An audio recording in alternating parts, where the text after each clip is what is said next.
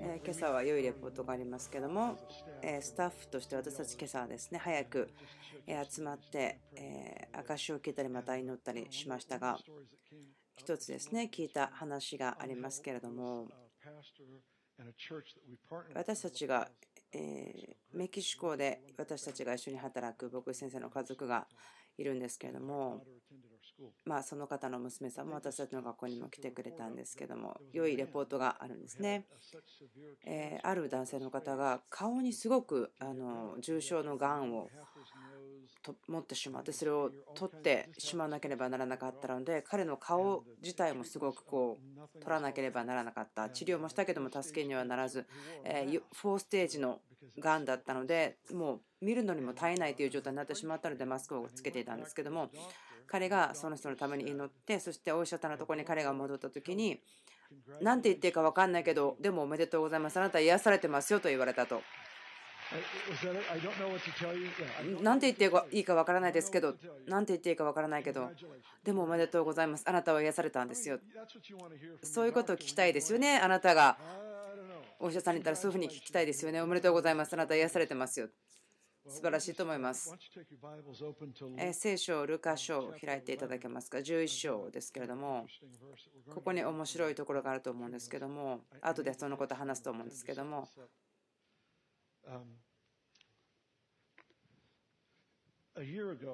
何年か前ですね、1年前です。1年前ぐらいですけども、大体13ヶ月前と言いますけども、カリフォルニアの南の方に行った時があったんですけども、どなたが私が多分30人ぐらいの方たちと一緒ですけども、オーラル・ロバーツさんとも会うことができました。主が彼を主のもとにまた連れて帰る大体6週間ぐらい前だったと思うんですけども素晴らしい時間でした。この方と同じ部屋にいることができたということ。この部屋の中にですねすごく大きなこう吸い取る音がしたと思うんですね。もうあなたが得ることができる最大のこう油注ぎをこう吸い取ってしまいたいと思うようなそのような状況だったと思います。私本当にその吸い取るという音がうるさすぎなかったりだと思うぐらいだったんですけどもとても良い時でした。そのちょうど本を書いたとこだったから私たちが最初のコピーをいただくことができたりです。ね、また彼が私のために乗りたいと言ってくださったので私は彼の椅子の前にひざまずいて彼が私に手を当てて「ほう」と言って そのことでですねあの 倒れないでねとお願いしますよとま、なんかまるで私がショットガンで撃たれてしまったようでした。すごく、まあ、栄光に満たされた素晴らしい時間でした。その良い時でしたけども、良い経験です。私の友達、この教会の友達でもありますね。素晴らしい預言者、ジェームス・ゴールさんという方もそこにいましたし、そして彼は私にある予言をし始めたんですけれども、そのことを皆さんに聞いていただきたいんですね。何を彼が言ったか予言したかということですけども私は普段その予言とか私に対して語られた言葉を公の場所で語ることはあのかしあのかけたり聞いてもらったりすることはしないんですね。それは必要ないと思うんですけども。でも今日はですね皆さんがそれを一緒なことを受け取ると思うんですねあなたのそのデスタニーについてのことを受け取ると思うんですジェームス・コールさん、オーラ・ロバーツさんのお家でですけれども、そのあ私もある夢を見ました。その夢の中で、え図書館とか、その印と不思議のための図書館がありますと。そして私がそこにいた時にこんな大きなところは見たことなかったけれども本当にもう床から天井まであるぐらいの本棚にいろいろな本があってそして私がその図書館の中またその博物館その博物館は杖とか車椅子がいっぱいあるような本当にこう印と不思議がいっぱいあったところで見つかりがこう言ったんですね。これは主の望みである。それがビル・ジョンソンがこの世界で一番大きなそのまライブラリ図書館とかそのものを置いておくところ。その歴史のあるそのリバイバルの歴史のところをキープすることそのことが望みであると。言ったで私今朝その夢から目が覚めてその今その話をあなたにしてシェアします。そして祝福しますと。そしてまた私がそのロバートという名前を聞きましてすごくそれがとても重要な名前だと思うんですね。その2つの意味があると思います。その今朝一緒に会っているオーラ・ロバートさんだけではなくてもそのロバートさんという方から受け継ぎますよという方その図書館であるとか博物館のものに対してそのような予言でした。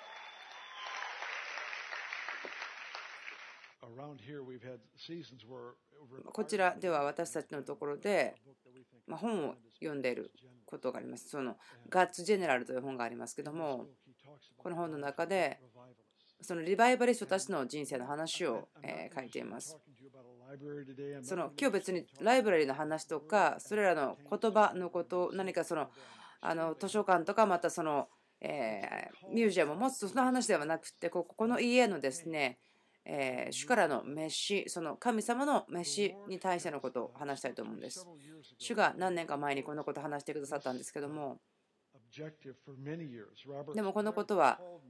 え何年もかかっていますけども、そのジョン・ジュレイクさんの私のすごく個人的なヒーローなんですけども彼が使っていた説教の時の聖書を買うことができていたりまたそのロバートさんを通して買ったんですけれどもそしてまたあの彼が収集しているものの中から私に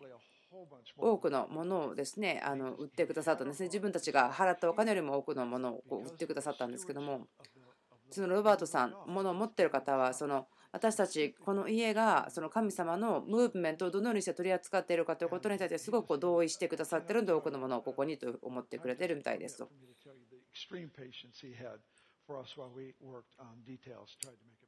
まあ、このことですね。あのこの図書館というか物を買うことができるにすごく忍耐強く混ぜてくださっていると思うんですけれども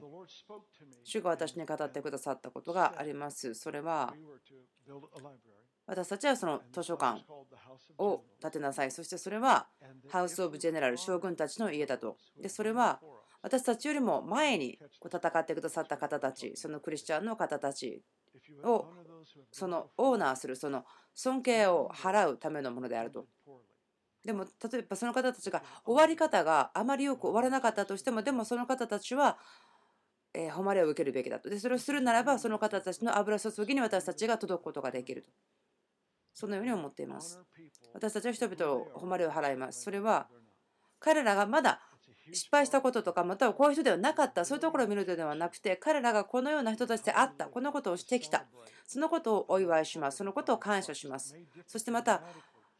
私たちとその神学的には最も離れているとかとてもまあ反対するような立場にあるとしても私たちはその違いを喜ぶこと祝うことをしていきます。キリストにあって体ということを祝っていきます。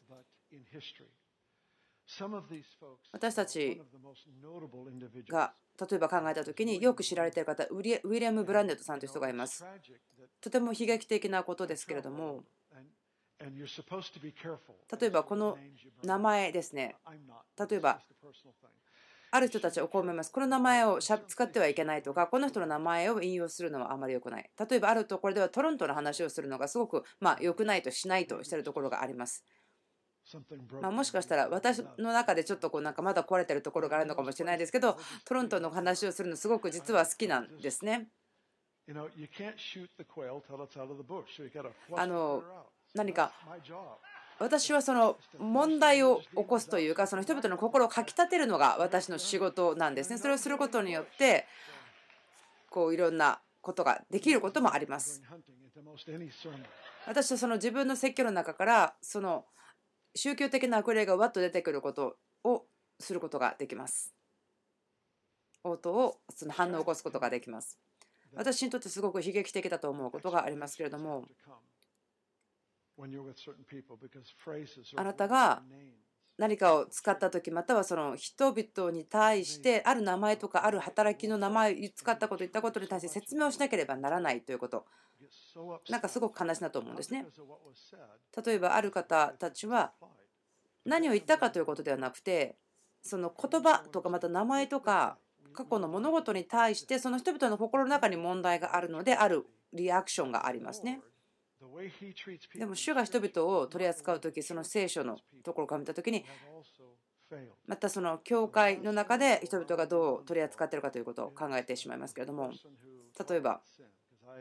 私は自分がその罪を認める人、まあ、受け入れる人として言われたくないんですね。それは私の基準ではないです。私はそれをすごく厳しくしていっていると思っています。私の個人的なその高潔さとかまた清さとかそれらの課題についてすごく私は大きなものを基準を置いていると思います。でもですね、人は完全ではないので、人々はこの神を信頼し、また、ある部分ではすごく大きな打ち破りがあるけれども、他の部分ではそういうところに届いていないとあります。ダビデ。ダビデ王です。素晴らしい神の人ですね。神の友と呼ばれた人。神の心を慕い求めた人として知られている。しかし彼はソロモンの父になるまでは良い父ではなく、彼は良いその家族を大事にする人ではなかった。彼は素晴らしいこともありましたけどもでも今であってもその彼のやったことが認めることはできないということはすごく多いと思いますまたソロモンであってもソロモンは私の聖書の中ですごくお気に入りの人なんですけども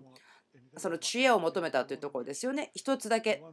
あなたの言うこと何でもしますよと神様が言った時に彼はその知恵を求めた。自分はですね子供の時にもそのまあ魔人が来てそのボトルの中から1個はいお願い聞くよと言ってほしかったんですね。ああ失礼しました。これはあの魔人ではなくて神様がと言うべきでしたね。その時自分スピリチュアルじゃなかったんでまあ魔人と言ったんですけどもソロモンですね彼はその知恵を求めた。納得できなかった分からなかったけども、まあ、神様にソロモンがこうしたんだったら、まあ、じゃあ聞いてみようと、まあ、その知恵をじゃあ求めてみますよと言った。理解してなかったけどもとりあえずそうしようと思ったんですね。まあ、ソロモンが上手にできたから多分そうだったと思うよと、まあ、ソロモン素晴らしいことをしました。でも神様がその間違ったことをした人の人生だってもそのまま載せてるし神はそのことをあの謝っていないんですね。申し訳ないけどというふうにして言ってない。認めていないとは言ってないんですね。その彼によってあ彼の父によって始められたことそしてそのソロモン息子その知恵それはすごく大きかったその食事とかテーブルの並べ方とかそれらのことも知恵によってされていたので人々がそれを見てその洋服とか食べ物とかどのように食べるかとか階段とかそんなことであってもその知恵というものを見て超自然的な神の臨在とかまたその知恵がどのようにして表されているかということを見て人々がすごく驚いた。ですから人々はものすごくその驚愕するということになりました。しかしソロモンはそのイスラエルにその彼自身の結婚のため外国人の女たちと結婚したためにその方たちをまあ誉れを払うよというためにその偶像礼拝霊的な会員を取り入れてしまったものその宮を建てたというものです。驚きますけどもでもその聖書はそれであってもソロモンのしたことに対してそれを祝っているということ私たちが学ぶことはお肉を食べて中の骨を吐き出すということですね。ウィリアム・ブラウネルさんという人がいますけどもその多くのことがありました。彼らの彼の中ですね。癒しとか奇跡の油注ぎ。私が知ってる限りではその1万以上のオープンビジョンを彼の人生の中で見てきてまた100%それが正しいものその奇跡が解放されてどんなことが起こったかにでもすごく驚きます。そのようなことは以前にはなかった。歴史家たちはそれぐらいの街灯、油注ぎを持っていた人というのはイエス・キリスト以外はなかったと、以降はなかったと、ウィリアム・ブランドさんと言っていますけども、でもだんだんティーチングがおかしくなってきたということです。ですからあなたがブランネルさんの名前を使うならば、あ、あれ、変だよ、この人と思われてしまう。ブランネルさんの弟子だと言われてしまう。これらの人々重要です。ですから私たちは誉れを払います。そして正しく行われたことを喜び、そして彼らの人生を学び、そして彼らがどこで間違ってしまったのか、どのポイントでこの神の人々が間違った決断をして、そしてそれが結果的に間違ったこう悲しい終わり方をしてしまったことを学ぶ。ロバス・アーメンさん、その良い、えー、となんかこう調査をしてくださいましたけども、とても良い調査をしてくださったその A. アレンさんという方ですね。彼のその評判、このようにして終わったよという評判とまた違う終わり方をしたということを調べたんですね。そのなんかこう、お酒に溺れて知って終わってしまったというふうにして終わったという評判があったみたいですけども、彼のその家族の方がこの学校に来ていまして、そしてまたそのインフォメーション、それが見つかったんですね。私がここで言いたいことは、まあ、ある人たちこれらの人たちの歴史にあったことこれこれをこう直そうとかね曲げようではなくてこの博物館保存するということ。これはそのアサイメントということですね。仕事働き。それは何か過去の成功に対して記念碑を作ろうとかそれをこう周りでぐるぐる回ってああ昔の良いもの良かったねと思うんではなくて私はその明日のことを楽しみにしたいんですね。その過去に戻りたくないですね。どんな良いことがあっても。でも私たちは、その誉れを払う、その神様の働きに対して、それをする必要がありますね。神の霊が人、男性、女性の上に現れ、ですから私はその人たちにその誉れを与えることを、ま、必ず必要とする。それをしなければ自分はその負債があるというふうに思います。えジョン・ウェスリーとそしてウィットフィールさんこの2人の人がいますけどもとても彼らはお互いに対して強く反対をし合っていたんですね。とてもですからこのコンフリクト衝突がありました、まあ、ある話がありますけどウッドフィールドさんの仲良しの一緒に働いた人がですねジョージ・ウィットフィールドさんのところにこう言いましたね。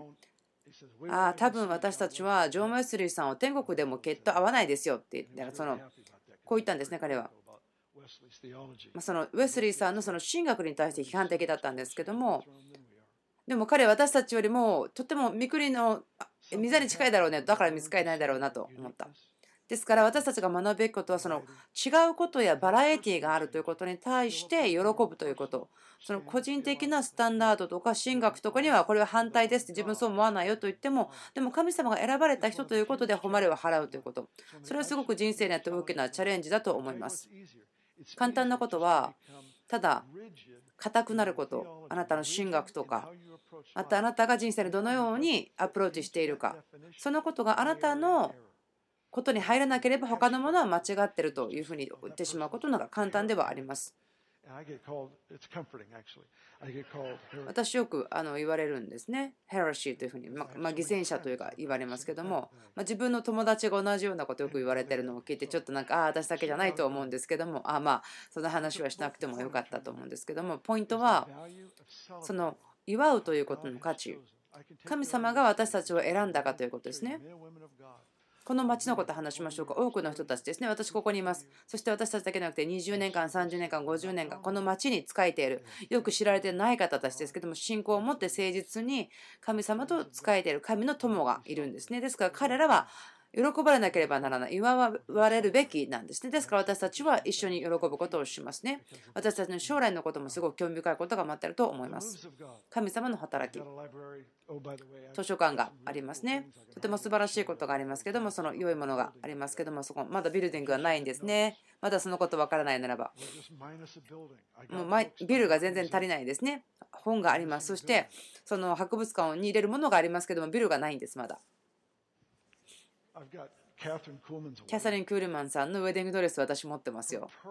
お財布というか入れ物持ってますね。ルイ・ヴィトンですけど。彼女が亡くなった時に入ってたライセンスとかクレジットカードとか全部入ってます。スミス・ウィグル・ウォースさんのピアノとか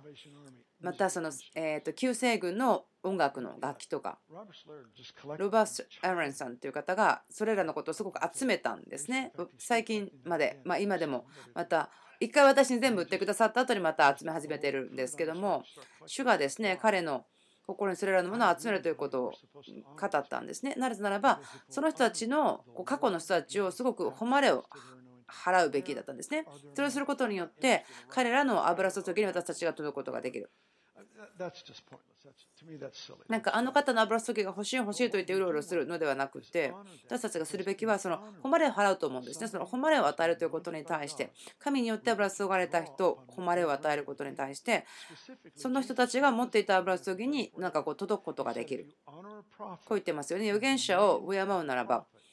預言者ということで誉れを払うならばあなたはその預言者の益を得ますよということ。あなたが認識してその誉れを与えるならばあなたがその人を通して多くのことを受けることができますと。まあ大変なことはここにあるんですけどもこの世においてはそのファミリアリティこの親しくなるということはなんかそこで止まってしまうということをもたらしますけどもでも金御国においてはそのファミリアリティということがその親しみを持つということがその誉れを払うということをもたらします。神様がここで私たちとしているということを教えていますね。私たちが知っていること私たちが知っている人々この人を通して神様が誰かを知る神様が誰かが働いているということ人々を通して。ですから私たちにはしなければならないことがあります。私たちが誉れを払うことですね。神様がその方たちに誉れを払ったようにその私たちはその油注ぎへのアクセスを受け取るということ。その街灯はどこにあるんでしょうかと。なくなってしまいましたかそのエリアの街灯覚えてますか。墓に行きましたね。彼を王と共に働き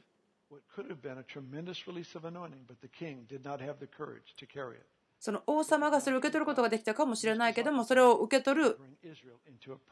勇気がなかった。その3回だけ地面を叩いたことによってということ。だから彼はその街灯を持って預言者は墓まで行ってしまったけどもでも何か後に兵士が何か死体を投げられた時にその人が蘇ったという話がありますね人がその墓まで持って行ってしまう油注ぎがあります。ポイントは、これらのものは私たちに与えられています。それは、教会の人生、生きる教会という中に永遠に続くため。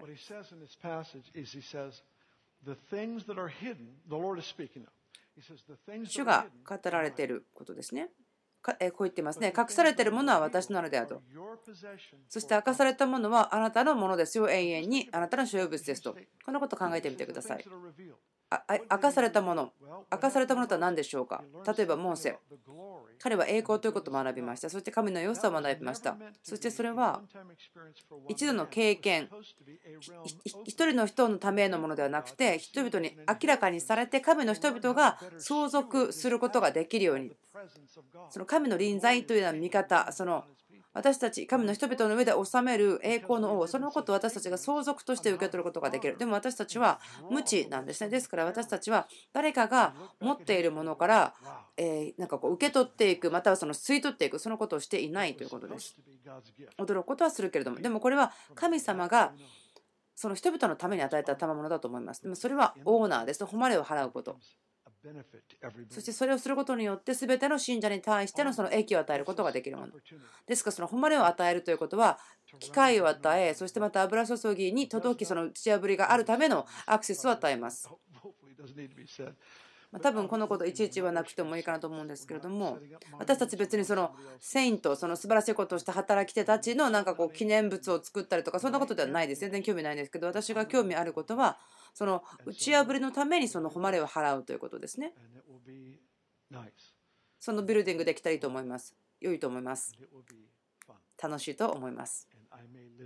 そしてもしかして私そこに住み込んじゃうかもしれません図書館ができたらもしかしたら私そのアレキサンダージョンアレキサンダーダウイさんのその講談にあった椅子ですね持ってるんですけどそこに一日座っちゃうかもしれません私がその強い油注ぎを受けるまでそこに座っちゃってるかもしれないですねもちろん分かってますよね。なんか私、ここで冗談ですからね。冗談言ってます。まあ、変なことを言ってないと言われないように、ここで冗談と言っておきますが、本当に冗談ですね。そのミュージアムについてのことではないんですね。それはいい考えだと思っても、それ良いと思いますよ。ライブラリー、図書館、学ぶことができる、その資料館、その大学ができればいいなと思っていますね。そしてそのえドクターレベルでそのリバイバルについて学ぶことができる。その主が物事を明かししますけどもということは私たちがその世代としてそれを受け取ること保つことサステインすることができなければならないと思います。その季節で終わってしまうということは計画ではないと思います。その霊的な相続ということを息子が書いてますけども私何章か書いているんですけども自分の思いの中にあったことですからここに一つのことがありますね。今週、私、このことを得ましたですね。何週間かですけども、はい、ちょっとこのことを映していただけますか。えー、1970、ちょっと待ってくださいね。72年ですけども、見えますか？Jesus People Movement というのが映っています。フェスティバル。その1万人ぐらいですか？多くの人たちがビリー・グラハムのメッセージを聞いているとすごくそのメディアは好意を持ってこれらのフェスティバルを見ていました。覚えてますか？どれぐらいの方？ジーザス・ピープル・ムーブメントですね。ヒッチハイカーの人たちを車に乗っけてピーナッツバターといってもその方たちはイエス様に会いたい。それぐらいすごく不思議な救われたいという油注ぎがありました。私覚えてますよ信じられないですけども本当に普通じゃない本当におかしいシーズンでした。もう人々はただイエス様に会いたいそういうものがあったんです。例えばこれは他の雑誌ですけれどもこれ覚えてますか？ Time magazine です。 Jesus Revolution ジーザス革命。イエス革命他のもう一回そういうのするのどうですか？したいですよね Charismatic Renewal ですね。64年ですけれども。もしあなたがそれを見てもね、ああ、古い雑誌なんでしょう、関係ないよと思うかもしれないけども、でもこれ歴史ですよ。あなたが今日、今朝救われただけかもしれない、まだ。でも、あなたの相続です。2000年続いている流れですね。イザヤによって与えられた予言。その彼の統治は減ることがない、止まることがない、続いていく、前進する、それだけ、それが今続いているものがあります。そのイエスが死によみがえった神の霊がこの星の上にリリースされて、そしてそれは前進しかない、前進あるのみです。私たちはその起こっていること、長い間起こっていることの一部です。ですから私たちがそのことを少しもっと学ぶこと必要です。これを守るためにそのどれだけの小さな犠牲と言えるような犠牲払うことができるのか。ですからこれらのことに興味を持つこと過去の歴史に何が起こったということもう人々が払った犠牲とか神の働きがそこで大きく起こるためにどんなことがあったかということに対してオーラ・ロバーツさん私のいつも素晴らしいヒーローと思いますけども人々は彼をおかしいと思ったんですね。なならば彼がもうハッピーすぎたということ。イエス様、どうぞこのことがこの家で、この教会の中でもうハッピーすぎる。なんか幸せすぎる、楽しそうすぎるよ、だからおかしいんじゃないのって言われたと。そういうようなことをどうぞ移してください。まあ、今日はこのことは subject じゃなかったんですけど、まあいいでしょう。ルカの11ですね。どこだか言いましたか、えー、どうぞ開けてくださいますか？えー、24節ですね。その汚れた霊が人の外から出ていった時にその乾いた場所を探して行きます。乾いた場所を通っていきます。汚れた霊が人から出ていった時に彼は乾いた場所を通っていきます。ですからあなたがその川の中にとどまらなければならないということですね。乾いた場所に行って休みを求めるんですね。ちょっと変な考えと思うかもしれない。乾いている人々というのはその汚れた霊がとどまる場所。ああ。なんかすごく乾いてる感じがするのでなんかもうすぐできることがしたいですね。なんか今すぐ何かが欲しいですと思ってしまうでしょう。今日私皆さんを助けることができるといいなと思ってます。一生懸命働いてますよ。私やめないですよ。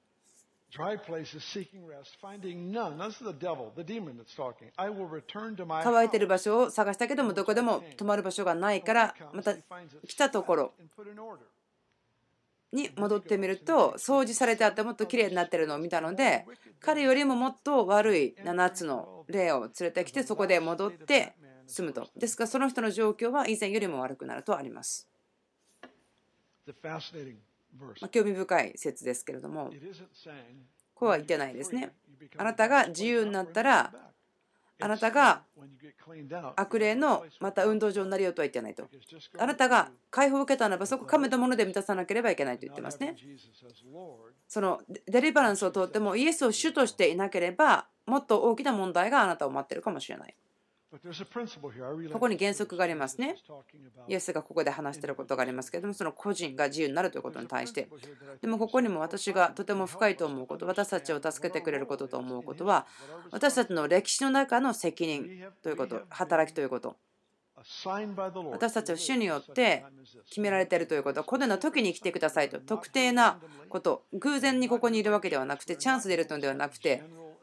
なんとなくということではなくて私たちは特別なアサインメント仕事をしてくださいということがあります。この地の上でありますね。ですから私はこのチャンスを逃したくないんですね。私は自分のチャンスをしっかり使いたいと思っています。例えばある人一人の人。ジョン・ウェスリーさんのことを言いましょう。そして兄弟ですね。チャールズ・ウェスリーチャールズさんは聖歌を書いた人ですね。そしてチャールズは素晴らしい説教者でした。ですから説教を書きそして歌を作ったというところがありますね。それは教えるということですね。良い神学を教える人々に教えるためでした。でジョン・ウェスリーはメソジストの働きを始めた人ですね。その人生を生きるための聞くなんか悪霊を打ち負かすためにオーガナイズしなさいというなんかモットーがあったそうでとてもこうシステムを作った人ですね。10万人ぐらいの人がいっぺんに彼のま弟子化というところにあって人々に会ってそしてそのアカウンタビリティのために集まったりしていた。そしてその人が説教した時すごい力を持って語ったことがあります。ですからこういう警告をしたんですね。木に登っちゃいけない。その教会で彼は説教がされることがなかった。なんかこうコントラバーシャルがありすぎるコントロバーシャルそのまあ、合わないことというようなこと、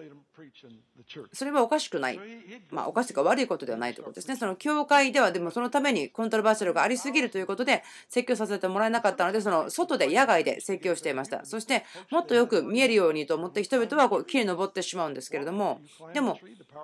神の力が来て、人々は木から落ちてしまうと、そんなことがありました。その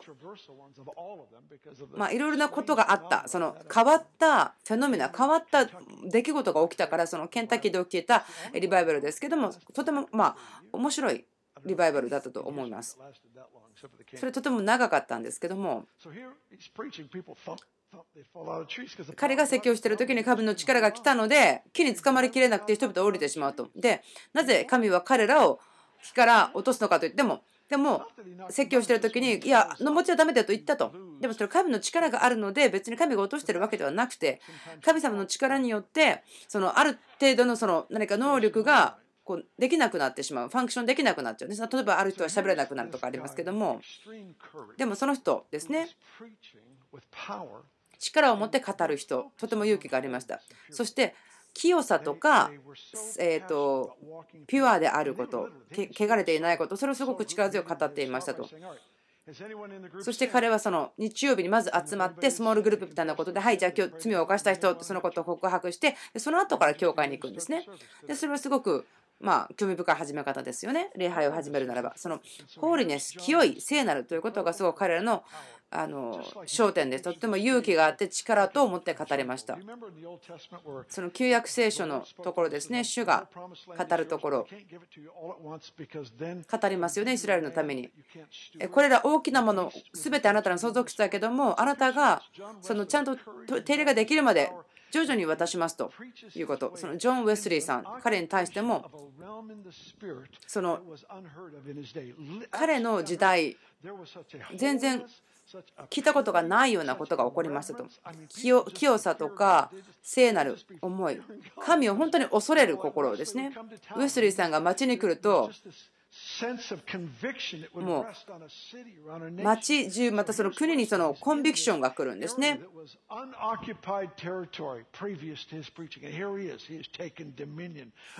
そのえー、オキュパイされていない何かこう掴まれていない場所領域を彼が来ることによって彼はその場所を占領することができるということで私はそのようなことを次の状況に世代に渡す必要がありますけどもでも彼らはそのリーダーたちの間にその記念碑を作ってしまったと。私なぜその神様のムーブメントなぜ私たちがそのずっと保つことができないのかということなぜかわからないんですけどその霊的な娘息子たちそのジョーン・フィルスリーさんジョージ・ウェッツフィールさんチャールズさんとかのこう価値代価を払っていますけどもでもある時はその次のジェネレーションが同じ勇気を持っていない時がありますね。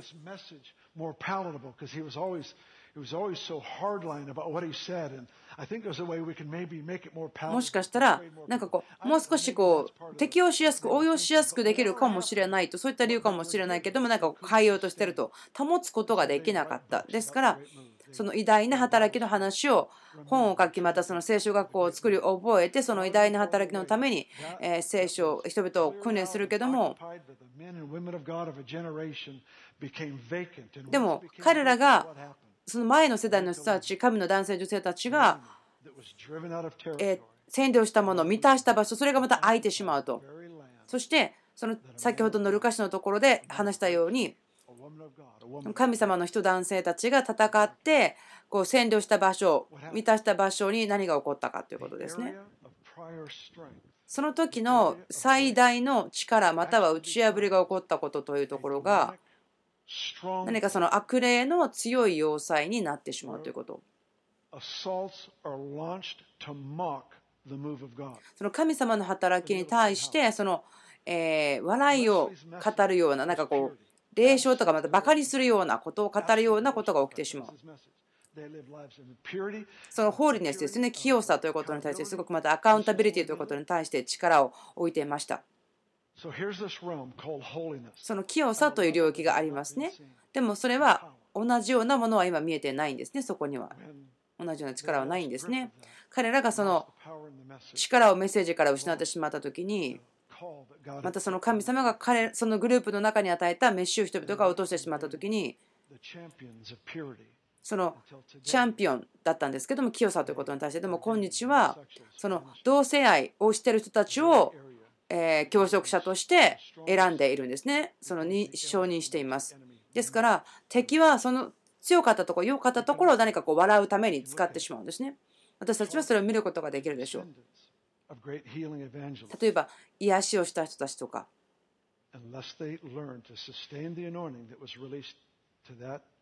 私たちが過去の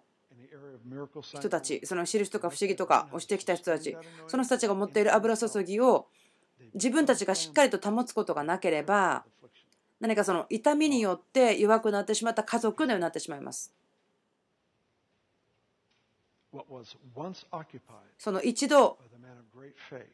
素晴らしい偉大な信仰の人たちによってムーブメント、教会、それによってしっかりと占領されていた場所が、え見放されてしまって、またその荒らされてしまう。そしてそれが敵によってもう一度取られてしまうということ。そしてそれは私たちのその歴史に対してのなんか長所をもたらすものになってしまう。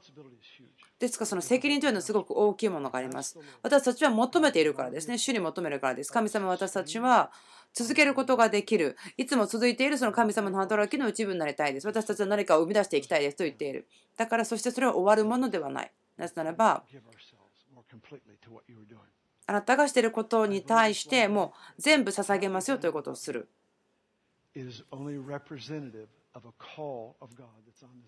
神様の召しがこの家の上にありますけどもそのために私たちは多くのことに自分たちを使い果たしていますね。一番最初に。私たちが何をするとしても私たちが集まる時に一番大事なことそれは私たちが誉れを払う。それは聖霊様に対してのことですね。聖霊様に誉れを払い神様の良さを祝うことをするんですね。神様の臨在の中で祝う。私たちの上に来てくださる。その毎日毎日来てくださるように。その共に集まった時にしかないその神様の臨在というものがありますね。自分との個人的な神と時間、特別なことがありますね。他のところで得られないことがある。また、少人数でのミーティングも好きです。そこでしか得られないものがあります。でもその共同で得るコーポレートミーティング、そこでの神様の臨在というものがあります。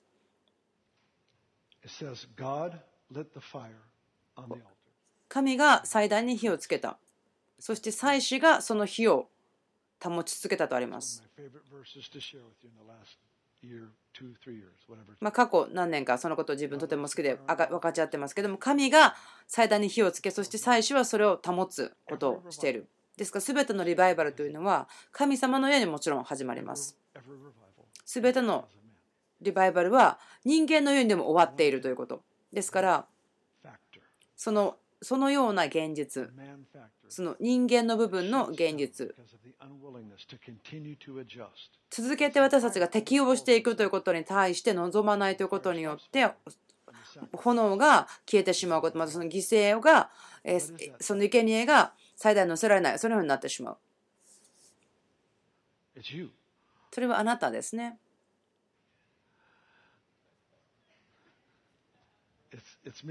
私ですね。あなたそのこと知らなかったかもしれないですけど、うん、その聖書が言ってますよね。あなたが生ける捧げ物ですよと。まあ、あなたそういうことを知ってて、ああ、自分イエス様信じますって言ったわけじゃないかもしれないですけど、でもあなたがイエス様を信じますよと言った時に、あなたがその生贄ですよということもちゃんと書かれていたわけですね。パウロは話していますね。その生ける捧げ物としてということ書いてありますね。受け入れてもらえる生贄としてとありますね。主に喜ばれるものとしてと書いてありますから。ですから私の心は、まず第一に誉れを払う、喜ぶ、精霊に対してそれを与えるということ。そしてまた、私たちが会う人たちの中で何か喜ぶものを、祝うものを見つけましょう。そしてその誉れを払いましょう。すべての人に対して。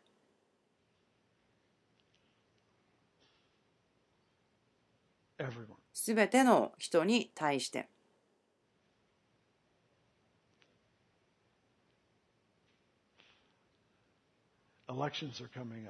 その今度選挙がありますね。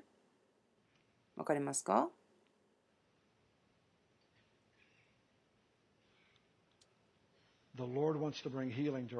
主が私たちの土地に癒しを与えたい。でも人々がその政治的な例によって縛られているならば主はその癒しを流すことができないでしょう。投票行ってください。そして祈ってください。あなたがすべきをしてくださいと。私たち祈りましょう。そしてこれで終わりたいと思いますけれども。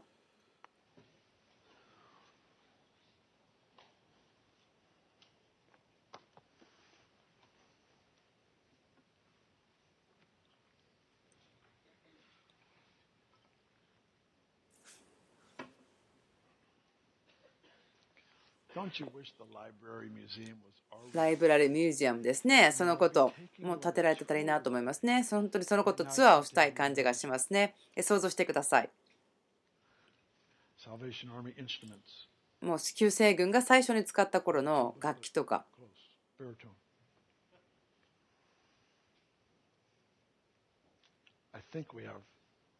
私たちは？私たちは？マルチン・ルターさんの聖書をもしかしたら得られるかもしれないですね。昔の人ですよ、うんと昔の人。そうです。そうしたらもうすごいですよね。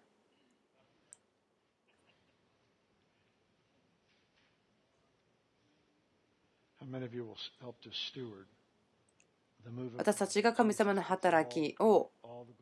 保つことができる。そしてイエス様が全ての栄光と誉れを受けることができる。神様の臨在がとても優勢であって、そしてそこに大きな力があります。そのことがこの家にできるように助けてください。その街灯を管理することができる神様の働き、私たちいつも祝い、そして誉れを払います。ですから恵みを与えてください。過去のことを喜ぶだけではなくて、そのあなたがすべての人の中に置いたこと、喜ぶことができるようにどうぞ助けてください。その神様の働きを続けることができるように、私たちの歴史に対して、教会の歴史に対して、私たちに与えられていますから、その能力とか、またその誉れを与えること、そして彼らが過去にしてくれたことから私たちが油注ぎを受けることができるように、これらの油注ぎ、何年も何年も待っています。